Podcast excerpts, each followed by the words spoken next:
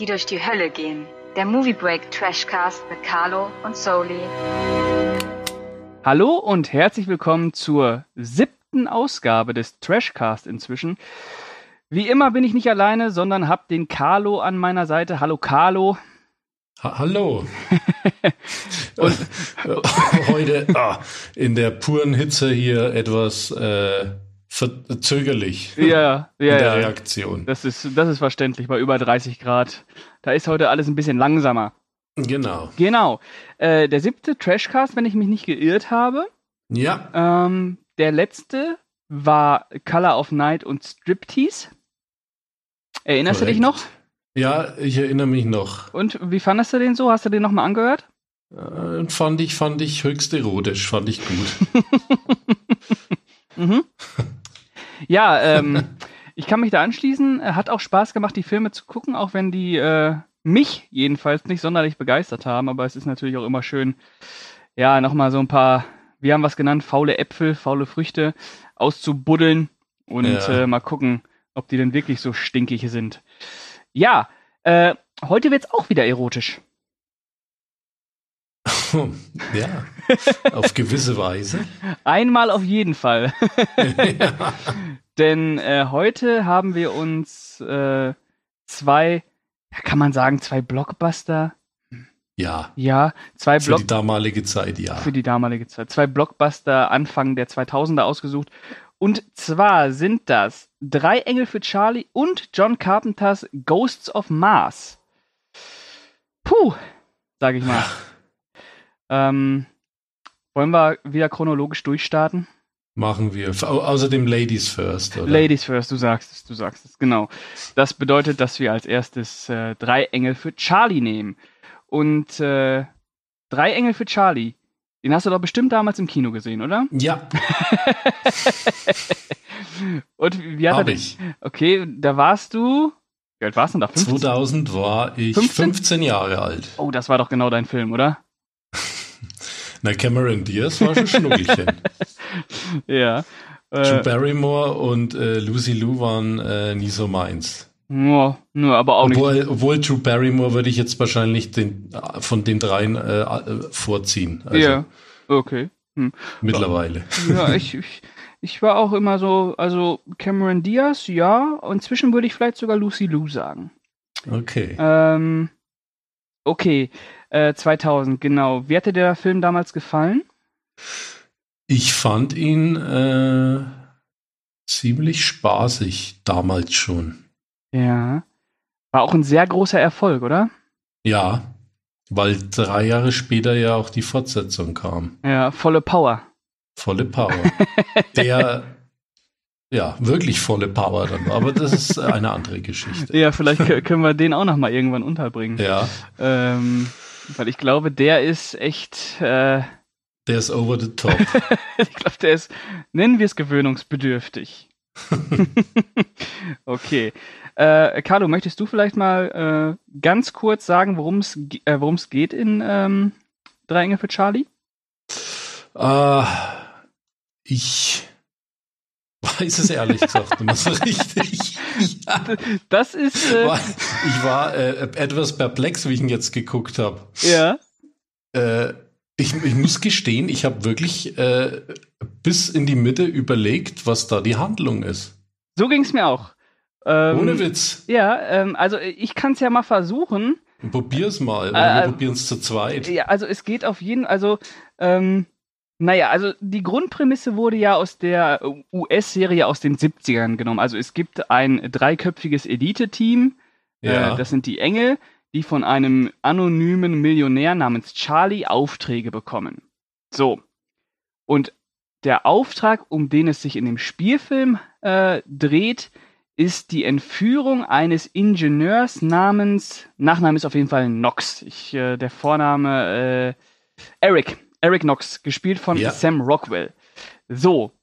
Und äh, die Engel machen sich dann auf, äh, den Eric Knox äh, zu finden und stellen dann nach und nach fest, dass äh, ja die Entführung in Wahrheit äh, fingiert war und es in und der eigentliche ja, was, also, hm, das Ja, eigentliche, gell? Es wird, es wird schwierig. das, das eigentliche Thema war, glaube ich, Rache. Eric Knox wollte sich rächen ähm, für den Tod seines Vaters. Es kommt dann irgendwann raus. Wir können spoilern, der Film ist jetzt bald 20 Jahre alt, da können wir Ja. keine Rücksicht äh, auf Verluste nehmen.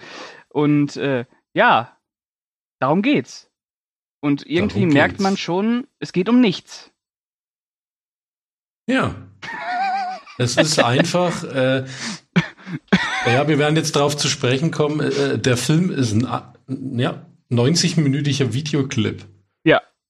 Ja. Und irgendwie rast der an einem vorbei, weil der so kunterbunt und schnell geschnitten und äh, vollgeballert mit Action und knappen Höschen, dass du Und tiefen nicht auf die Ausschnitten, Handlung achtest. tiefe Ausschnitte. Ähm, ja. ja, äh, der Regisseur, der McG, Ja. ähm, kommt ja aus dem äh, Videoclip und ähm, Werbebereich. Ja. Äh, der hat zum Beispiel auch äh, Terminator die Erlösung gemacht und äh, das gibt Ärger, glaube ich, auch. Ist jetzt inzwischen bei Netflix angekommen mit äh, The Babysitter und Rim of the World. Äh, Mhm. Ja, McG. Hm. McGee, ja. Hat, glaube ich, noch, äh, war mit ausführender Produzent von OC California Okay. von der Serie Mhm. und war auch eine Zeit lang an Supernatural mitbeteiligt. Okay. Also, ja, vielleicht als Produzent ein bisschen erfolgreicher als als äh, Regisseur.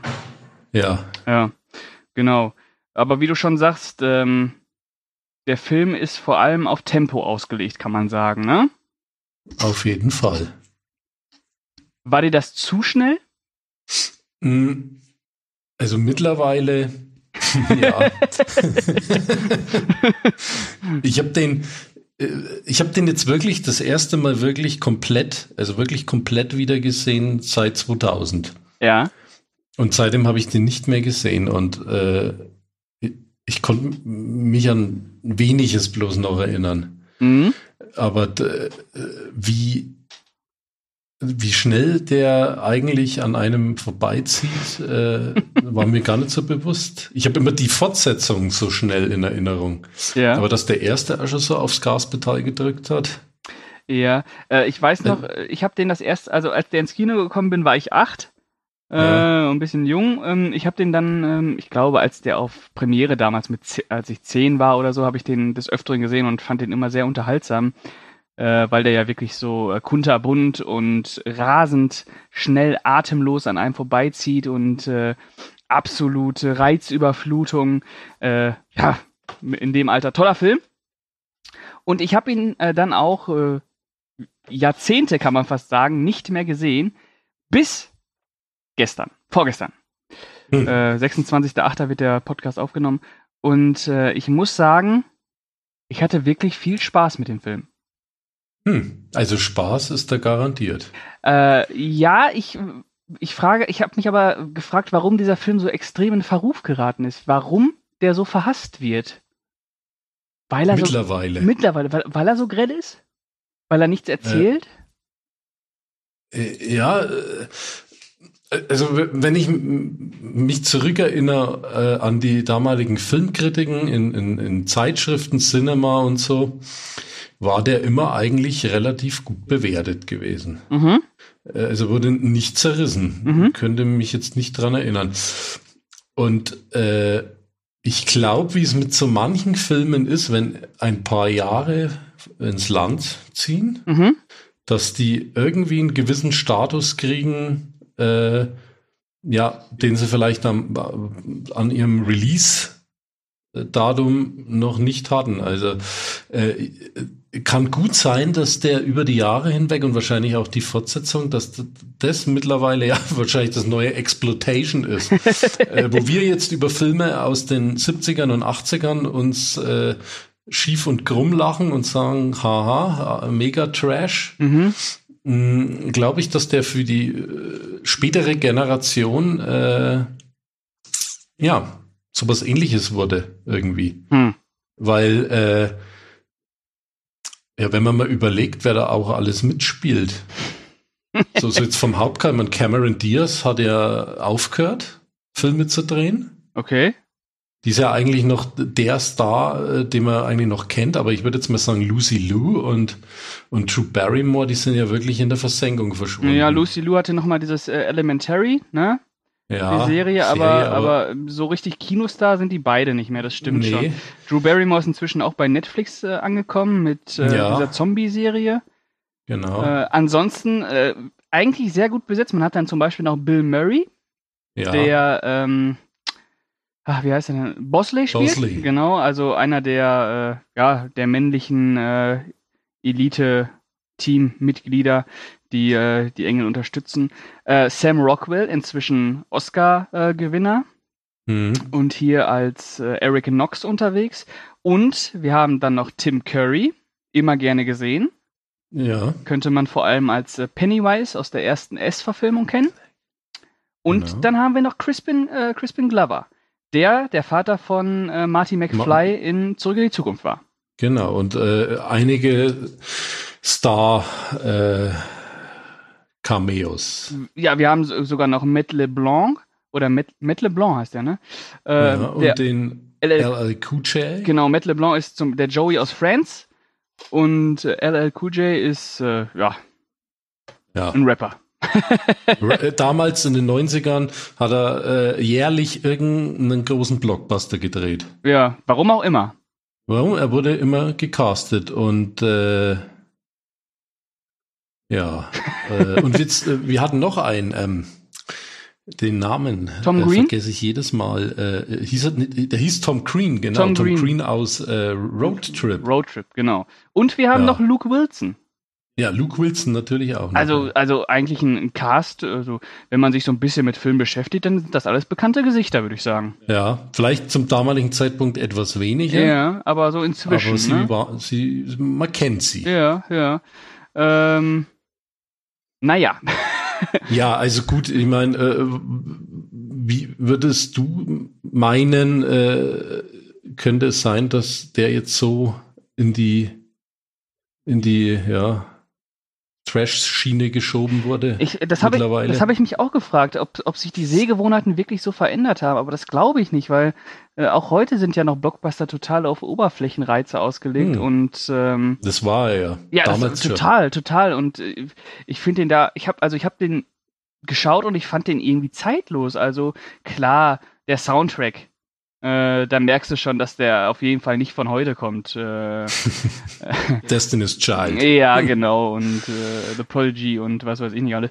Ähm, aber ansonsten fand ich, dass der MacG da schon relativ zeitlos agiert hat und Ja. äh, wirklich äh, vor allem darauf bedacht war, ganz klar das Gaspedal durchzutreten und richtig äh, Power zu machen. Also Richtig Power zu machen. das ist einfach so eine, so eine bonbonbunte äh, Nummernrevue, die äh, eine Action-Szene an die nächste ähm, kleistert und äh, das auch so richtig schön äh, überstilisiert und äh, fast ausschließlich auf äh, Ästhetik ähm, gesetzt. Äh, was ja, was man ja auch allein an den Action-Szenen sieht, die ja äh, sehr am Hongkong-Kino und auch an Matrix äh, angelehnt Genau. sind. Ne? Und äh, den Punkt hätte ich jetzt sowieso angesprochen. Ja. Die Kampfszenen und auch äh, die äh, Bullet Time und Mhm. äh, die Zeitlupensequenzen. Ja. Nach Matrix hast du bestimmt bis 2004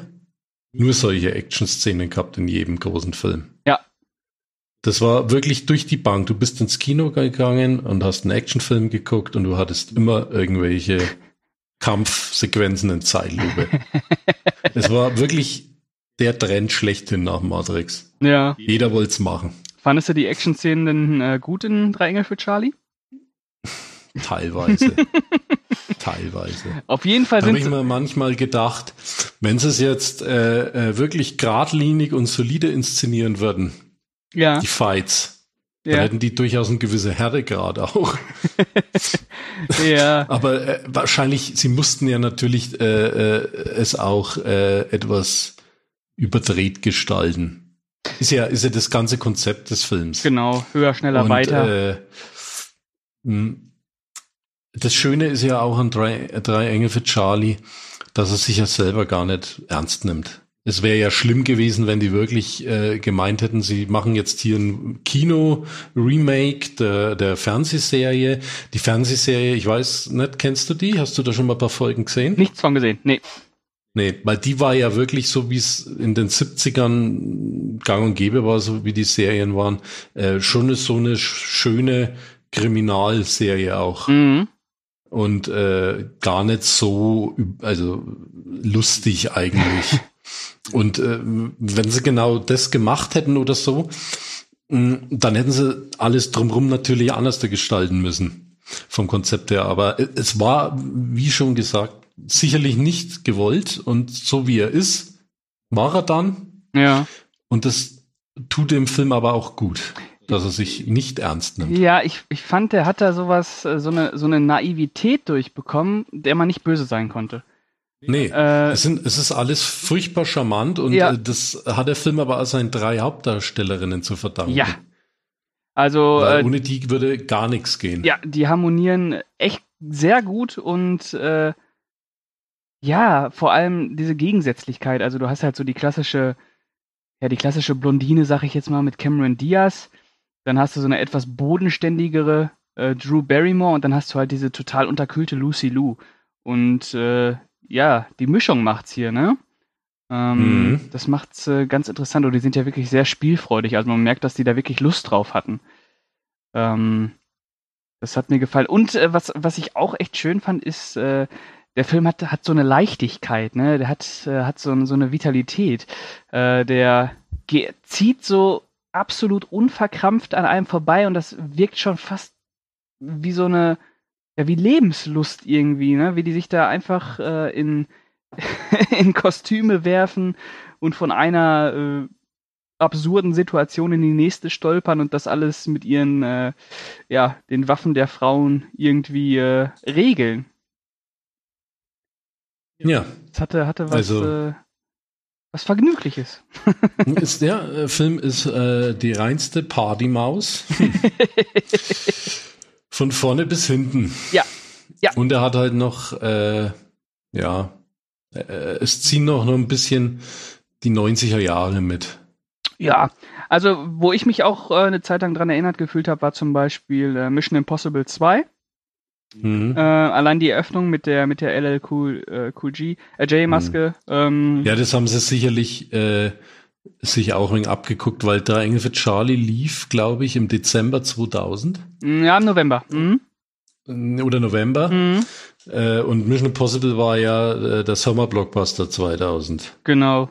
Also haben sie, glaube ich, noch etwas Zeit gehabt, äh, Dinge zu kopieren. Vor allem, es war ja auch die Eröffnung. Und äh, Genau. die Eröffnung von Drei Engel für Charlie ist, wie ich finde, die gibt schon mal sehr gut vor, wohin dieser Film sich entwickelt wird, äh, entwickelt äh, wird. Entwickeln wird. So. also erstmal der Sprung aus dem Flugzeug, dann diese Explosion in der Luft, dann aufs, äh, aufs Sportboot, aufs Speedboot, durch die Wellen dadurch. Also da ist ja dermaßen was los. Äh, ist ja, das äh, hat ja teilweise James Bond-Niveau, ne? Also wirklich Ja. äh, ein weibliches, äh, weiblicher James Bond äh, in Dreifachausführung. Also ähm, Ja, sicher. Sie, sie nehmen, äh, was das Genre hergibt. Ja, äh, super, super. Also, ähm, ich, was ich mich gefragt habe, ist, wie stehst du dazu? Ähm, findest du, der Film ist sexistisch? Also beutet er die Körper der Frauen aus? Äh, weniger, glaube ich jetzt. Also äh, Drei Engel für Charlie, äh, es ist sicherlich darauf ausgelegt, da ja die Hauptpersonen drei Frauen sind, Mhm. die natürlich im Dienste äh, äh, der nationalen Sicherheit äh, auch mal ihre Körperreize einsetzen. Ja, Äh, es hat, hat man ja schon zuhauf gehabt, aber ich finde, mittlerweile gibt's Filme, die das mehr an die Spitze treiben. Und Mhm. es gab auch davor sicherlich Filme, die es weiter übertrieben haben. Ich halte da Drei Engel für Charlie noch für eher, äh, ja, für, für, für geeignet für Minderjährige oder das äh, es ist ist doch relativ harmlos. Ja. Es ist natürlich, wenn du dich an die Sequenz erinnerst, äh, wie, wie die wie die äh, an die äh, äh, Augen äh, äh, Linsen kommen, um Ja. irgendwo einzudringen in dieses Mhm. in dieses Geheim äh, Labor da. Labor da, Mhm. äh, wo, sie, wo sie die äh, Iris scannen von diesem einen wichtigen Typen, äh, wie sie da mit äh, Blaskapelle und Ja. Jodel äh, Dirndl äh, vor der Haustür stehen Ja. und äh, Cameron Diaz äh, ja praktisch nichts anhat, Ja. weil, weil das Dirndl so knapp ist. ja, Also, also, man sich natürlich also ich würde schon sagen, der ist auf, der sexualisiert die Frauen schon, ähm, Ja. aber er erniedrigt sie nicht. Und Nee. äh, es gibt dann zum Beispiel auch diese Szene auf der Rennbahn mit Drew Barrymore, wo sie das Lenkrad leckt und sowas alles. Ähm, Ja. Das ist auch immer sehr spielerisch, muss man sagen. Und was ich auch interessant fand, ist ja die Figur von Charlie, ähm, dass man, dass diese Figur ja auch irgendwie irgendwie die maskuline Perspektive de, des Zuschauers so einnimmt, weil ja irgendwie Charlie gibt halt die, Ko- die Kommandos und er wird von den von den drei Engeln äh, vergöttert, kann man schon sagen. Mhm. Irgendwie spiegelt sich da auch so ein bisschen äh, so diese Schaulust des Publikums wieder, oder? Also mir kam das jedenfalls so vor, dass diese Position von, äh, von äh, Charlie auch irgendwie so eine Spiegelung ist. Äh, könnte, man, könnte man aber natürlich auch dem Film wieder vorwerfen, dass er drei Frauen nur dann zur Selbstermächtigung führt, weil ein mächtiger Mann im Nacken sitzt. Aber Mhm. so weit würde ich nicht gehen. Nee, ich find's, äh, wie schon gesagt, es ist noch relativ harmlos gehalten und mh, dadurch, dass das so spielerisch ist und sich ja niemals ernst nimmt, Ja, kann man es auch als Zuschauer nicht ernst nehmen, ja, und äh, finde ich. Also da, da könnte man schon eher eine Diskussion drüber anfangen, so bei Codename Nina oder, oder, oder Nikita, ja, ja, ja, wären ja auch so Punkte vielleicht. Ja. Und man muss auch dazu sagen, dass Bill Murray auch ganz viel Ironie reinbringt. Äh, und äh, bei dem, äh, an ihm erkennt man ja wirklich ganz deutlich, dass an diesem Film nichts ernst gemeint ist. Was dann auch vielleicht dieses Nichts an Story erklären könnte. Ja, es ist, es ist äh, wirklich verblüffend und das ist mir schon öfters aufgefallen, wenn ich Filme gucke, die wirklich sehr oberflächlich sind. Ja. Ich äh, tauch da ein, krieg mit, was mir da geboten wird, aber ich verliere dann irgendwann. Also ich suche am Anfang nach einer Geschichte und wenn ich die nicht wirklich greifen kann, dann schalte ich manchmal komplett ab und dann ist der Film aus und dann denke ich mir teilweise, naja, was waren jetzt eigentlich? Ich habe ich hab natürlich noch die ganzen Momente, die, die, die Schauwerte im Kopf, Mhm. Aber so den Background zu dem Ganzen, Ja, man äh, den kann man ich schlecht nach drei verbinden. Tagen schon wieder vergessen. Ja, ja, ja, äh, das hatte ich, äh, wie wir schon am Anfang gesagt haben, bei Drei Engel für Charlie auch, dass ich da vorsaß und mir gedacht, worum geht's jetzt eigentlich nochmal? Äh, okay, die Entführung von, von Eric Knox, ja, und auf einmal ist er urplötzlich wieder frei, okay, ja, äh, na, und jetzt? Worum geht's? Aber, naja, die, der Schwerpunkt liegt halt woanders. Also der Schwerpunkt ist ja wirklich äh, vollkommen auf äh, ästhetischer Natur und äh, Ja.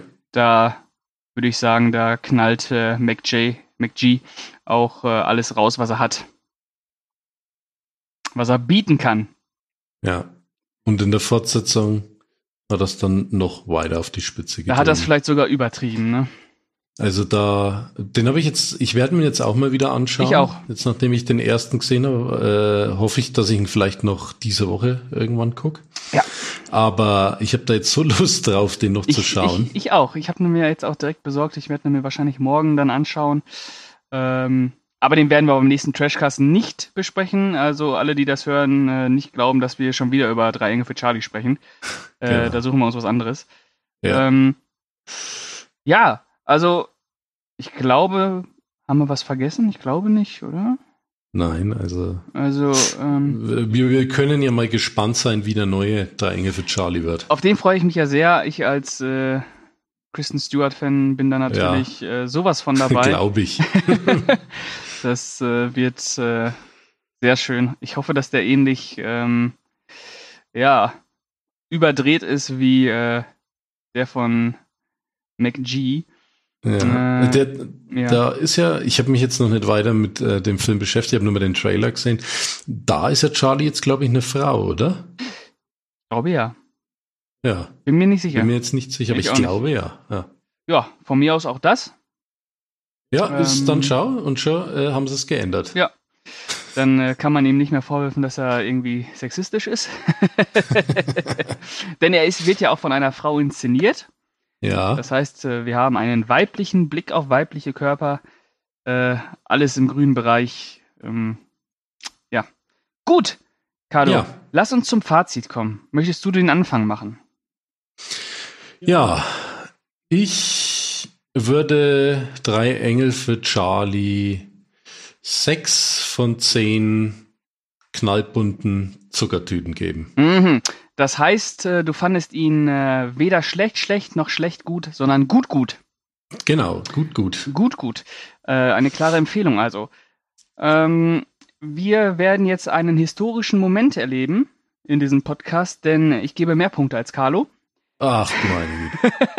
Oh, Denn äh, ich fand den Film äh, natürlich gut, gut und ich äh, lasse mich zu 6,5 Punkten hinreißen, denn ich hatte wirklich äh, 90 sehr spaßige Minuten und äh, ich äh, kann den Film nur allen empfehlen, die wirklich mal eine atemlose, ja, quirlige, selbstironische und äh, mit tollen Darstellern, äh, Hauptdarstellerinnen besetzte, ja, wie soll ich es nennen?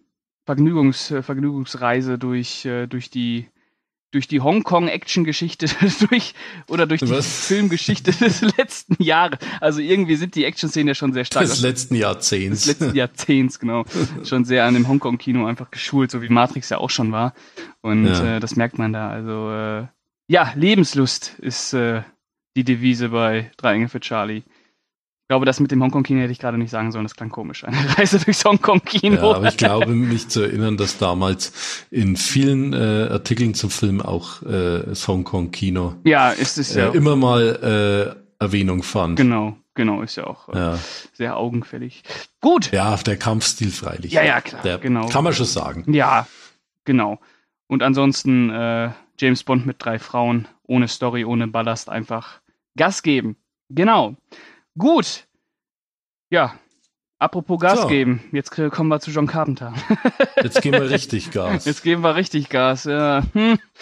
Genau, denn äh, wir springen ein Jahr nach vorne. Wir sind im Jahr 2001 und ähm, dort treffen wir auf einen Splatter-Action-Horror-Mix mit dem Namen Ghost of Mars.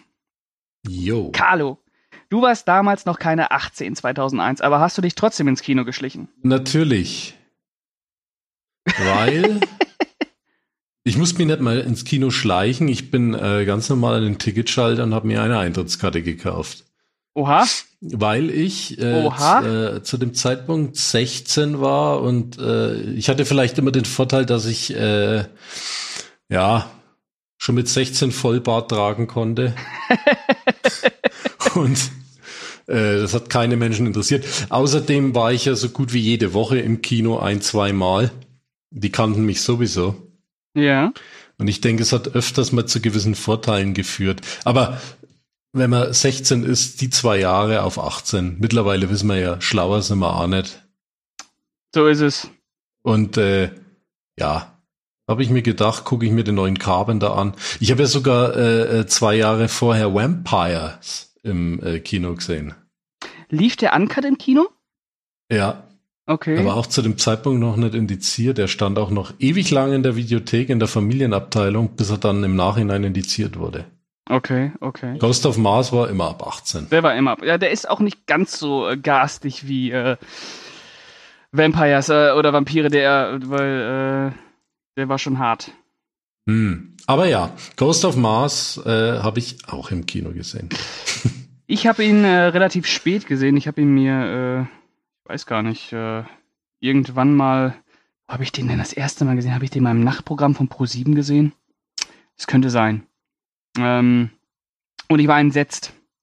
Ich war wirklich entsetzt, äh, dass da dieser Name John Carpenter draufsteht, nachdem ich mich äh, zu dieser Zeit schon so mit Halloween und The Fog und äh, Ja. Anschlag bei Nacht und das Ding aus einer anderen Welt und und und äh, beschäftigt hatte. Und äh, zu dem Zeitpunkt damals fand ich auch den äh, Vampire ganz toll. Äh, Mhm. Da muss man sich heute auch hüten, sowas zu sagen. Ähm, und dann kam wirklich Ghost of Mars und ich, das, also, also, also, nein. da liegen ja Welten Yeah. zwischen. Ähm, unfassbar. Äh, Naja, weißt da du, können wir noch gleich weiter drauf ja, eingehen. jetzt erst nochmal die Standardfrage. Weißt du, ob der ein Erfolg war? Äh, ich glaube, der war ziemlich äh, Gefloppt? floppig, okay, gut. soweit ich mich entsinnen kann. Ja. Ähm, ja gut, dann gehen wir doch Also mal. bei uns lief er im Kino eine Woche. Ah, gut, das ist immer ein schlechtes Zeichen, ne? ja, ohne Witz. Also Ja. Na gut. weiß ich noch. Da war er weg. Ja. Hm.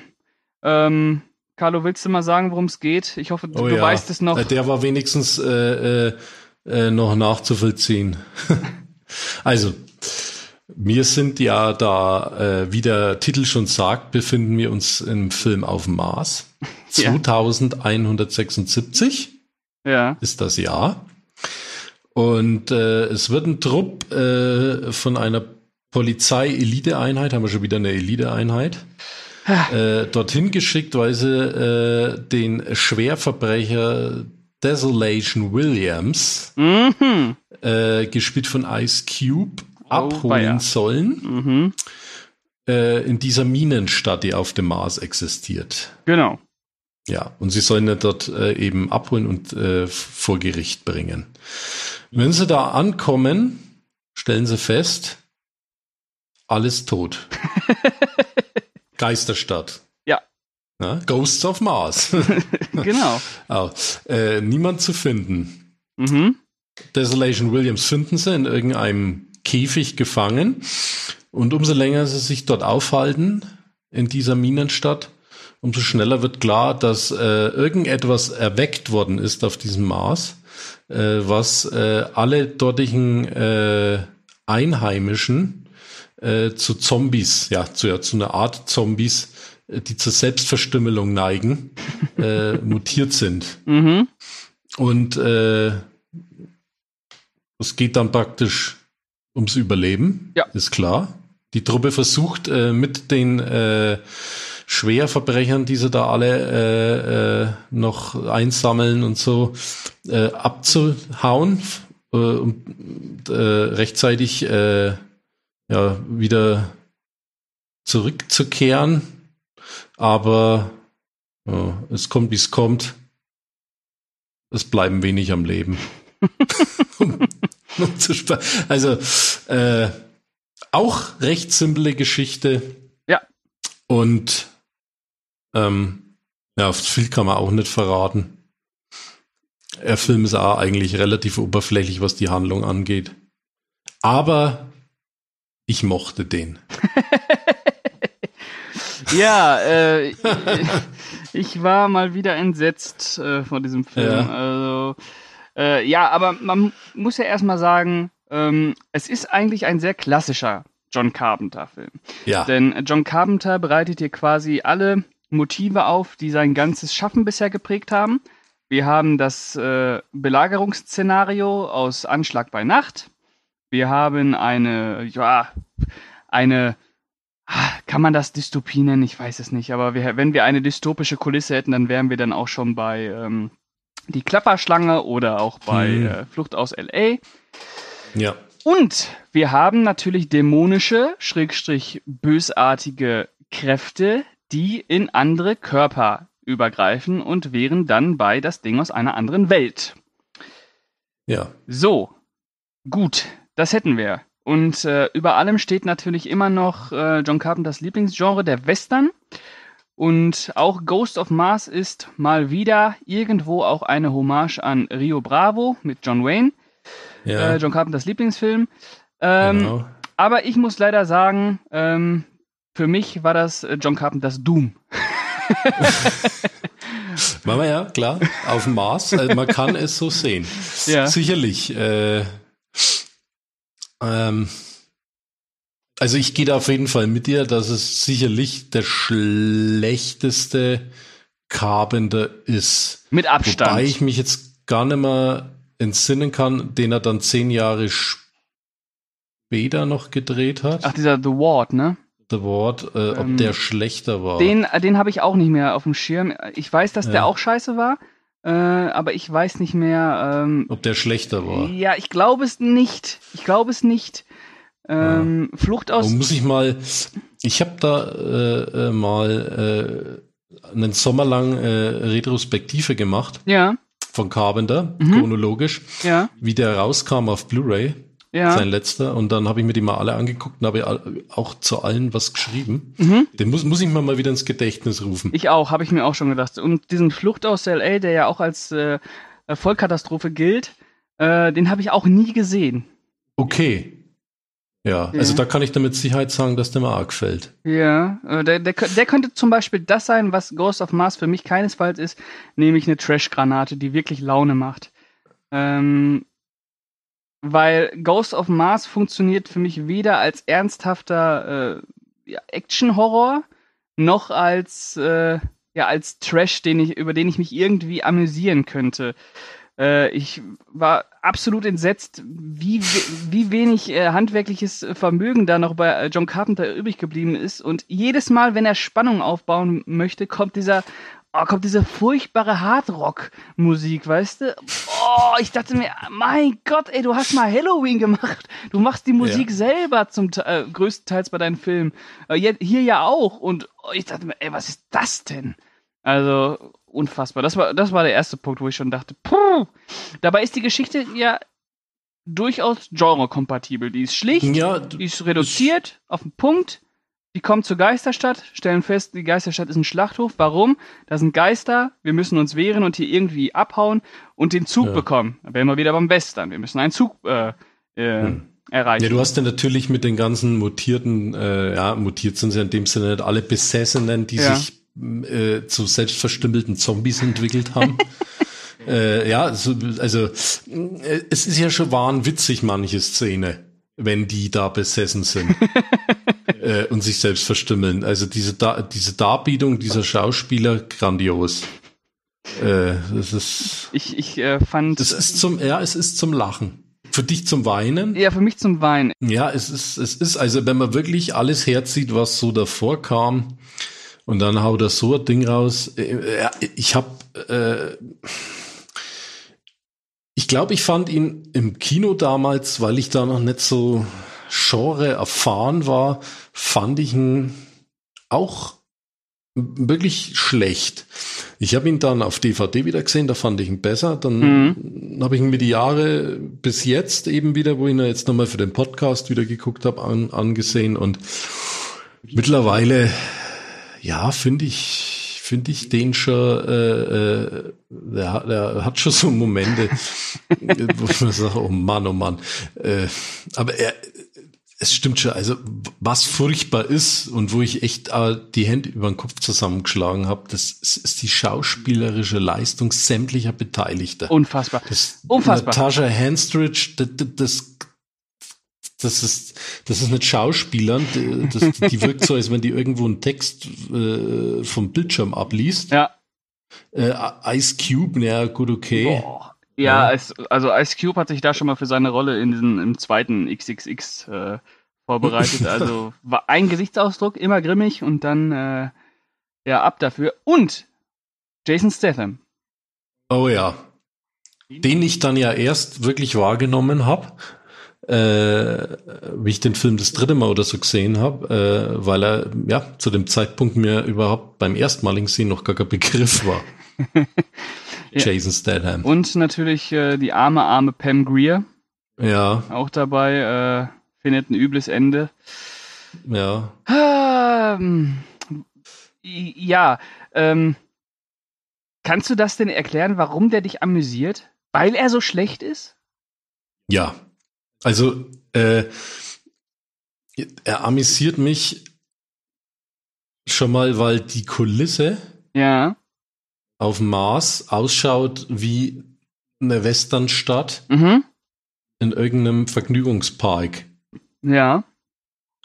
Aufgebaut mit ein paar Holzbaracken und, und, und äh, irgendwelchen Pappmaché-Dingen. Das schaut wirklich herrlich aus und äh, es gibt ja offensichtlich bloß die eine lange Straße durch diese City. Ja, und sonst halten sich ja nur in Räumen auf, die auch alle gleich ausschauen. Ja, siehe Doom. Ja. Ähm, ja, für, für mich hatte, haben diese Kulissen so aus einem aus einem C als Science-Fiction-Film irgendwie gewirkt. Ähm, und ich habe mich die ganze Zeit gefragt, was hat John Carpenter sich gedacht bei diesem Film? Hat er wirklich gedacht, ich mache hier einen ernsten Film oder ihr könnt mich alle mal, äh, ich hau jetzt hier so einen richtigen, ja, so eine richtige Gurke raus äh, und äh, guck mal, was passiert, weil ähm, wenn er Na, das gemacht hätte, fände ich es schon wieder mutig. Also wenn man, es gibt ja Bonusmaterial auf der Blu-ray und auf der DVD. Ja. Da sieht man unter anderem, wie er an der Filmmusik arbeitet, äh, wo er selber äh, Gitarre spielt. Also ich meine ja, äh, er hat da äh, sich gefreut, dass er einen Studiofilm produzieren kann Äh, und einfach mal sein Ding macht. äh, Ich glaube, ihm war zu dem Zeitpunkt echt alles wurscht. ja. Äh, äh, der war auch, glaube ich, zu dem Zeitpunkt hat er aber ja null Bock gehabt, noch irgendwie filmtechnisch was zu machen. Ich glaube, das war einfach, ja, den mache ich jetzt noch. Und Das- dann höre ich eh auf. das merkt Hat er danach auch ewig nichts gemacht. Ja, aus gutem Grund. Also äh, Ghost of Mars ist ja äh, Dilettantismus, also wirklich in, in Amateurhaftigkeit, in rein Reinform. Das ist ja Die Splatter-Effekte, die sind auch ziemlich lustig. ja Die gucken das, echt, äh, äh, wenn die da diese, diese Kreissägen schmeißen. ja und dann äh, ganzen Arme äh, und und, äh, und Besessenen. Arme und Köpfe absäbeln. Ja, äh, Ähm, Wahnsinn. die stehen ja alle starr da, ne? Wenn, wenn die Einstellung kommt äh, äh, und die Kreissäge einschlägt. Ja. Äh, du siehst ja da überhaupt keine Bewegung von den Opfern. Die Ja. stehen wirklich starr einfach da und schwupps in der Mitte durch und schwupps ist die Rübe runter. Ja, anders war, anders war es nicht zu lösen. Da durfte keine Ja, Dynamik war- aufkommen. Ähm, Oder die waren wirklich so geschockt, dass sie sich nicht äh, bewegen konnten.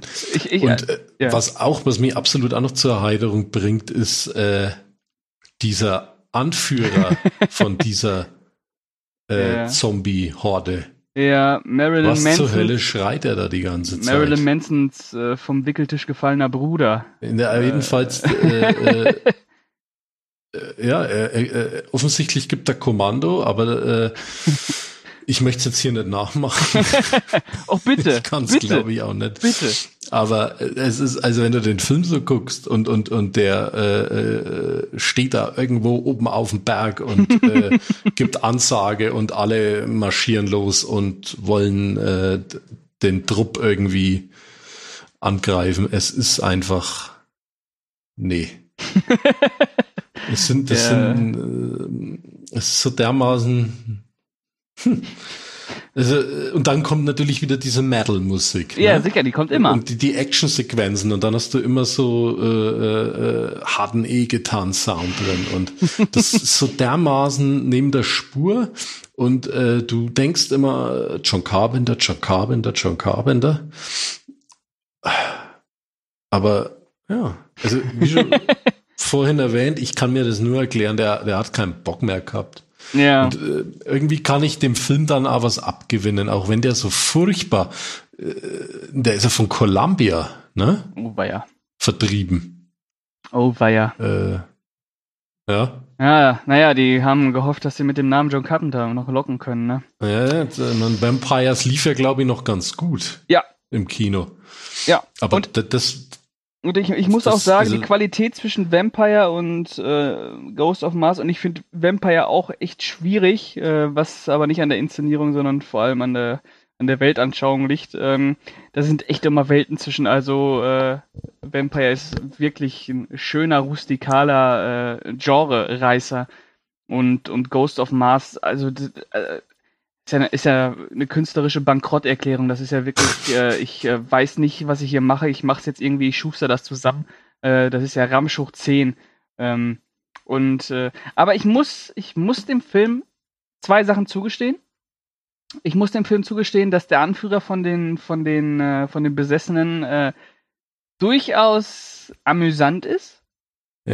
ja. Hat auch irgendwie so ein bisschen was von, von Lordi, dieser norwegischen. Äh, ne?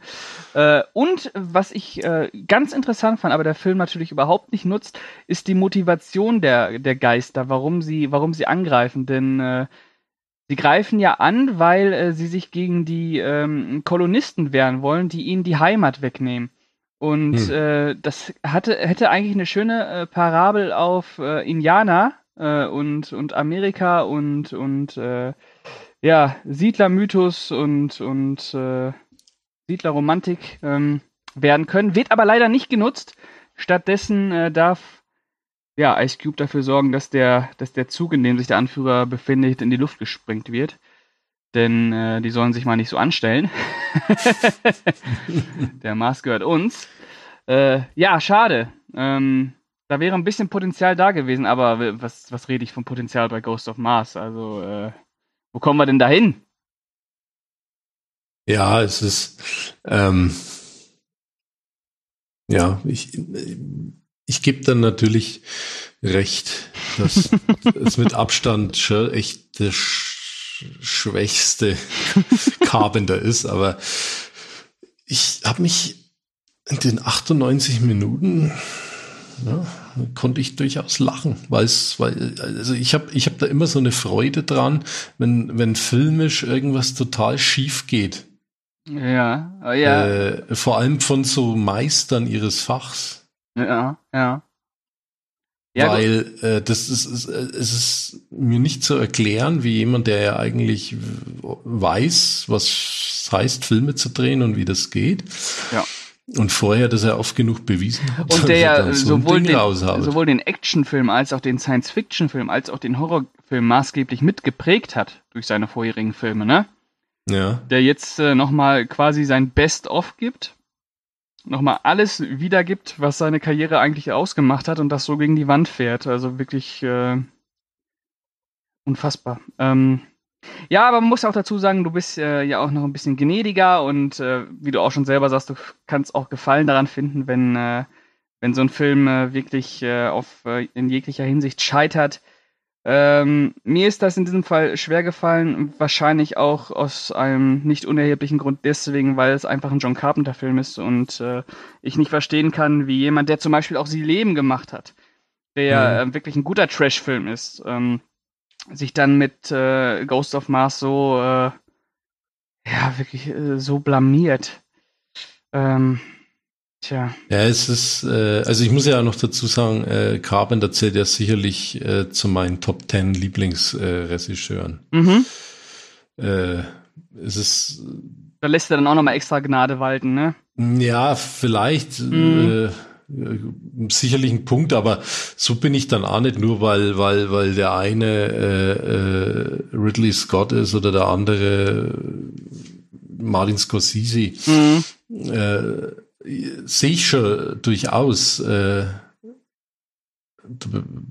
dass da manche Dinge vielleicht dabei sind, die nicht so gut sind und äh, auch bei Carpenter jetzt. Aber da liegt's wirklich rein jetzt bei Ghost of Mars daran, dass ich durchaus da gefallen finde, äh, äh, wie das ganze Setting aufgezogen ist, äh, wo die Mannschaft hier quer durch eine Vergnügungspark-Geisterstadt rennt. äh, die, die, dieser Trupp von Besessenen, inklusive ihrem wahnwitzigen Anführer, Ja. äh, und dann fassungslos bin von den Leistungen, allen voran Natasha Handstridge. Unfassbar. Äh, äh, also in Species habe ich sie zum Beispiel gar nicht so wahrgenommen. Mhm. Spielt sie da die Hauptrolle? Ja, ja. Ja, Okay. Mhm. Äh, und äh, also es war, wenn man das mit einem Vergleich ranzieht, wesentlich besser. Äh, aber es ist, also auch die Dialoge, ne? Die kannst du, ich habe den auf Deutsch gesehen, jetzt habe ich ihn mal auch auf Englisch geguckt. Mhm. Die sind sowohl als auch Schrottig. schrottig. Du schreist echt, wenn du, also, äh, aber das ist einfach so ein Ding, ja, da, da freue ich mich, weil er, weil die, die Zeit verrennt im Flug. Ich langweile mich nicht Ja. und äh, hab dann beim Abspann das Gefühl, na ja, ging wohl in die Hose, Mr. Carpenter. Aber Ja. Aber trotzdem danke. Du hast mich fröhlich gemacht. Sehr gut, gut.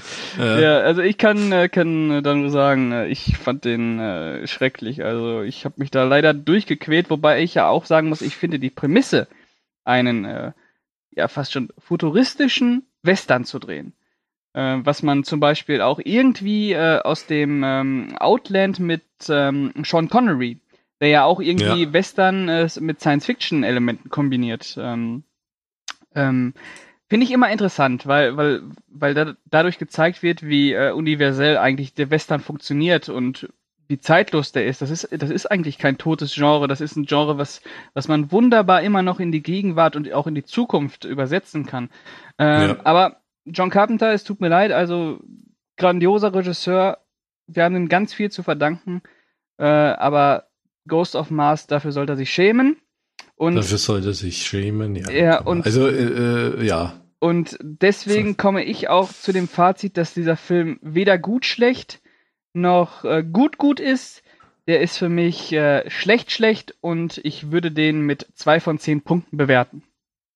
Gut. Und ich finde den schlecht gut Mhm.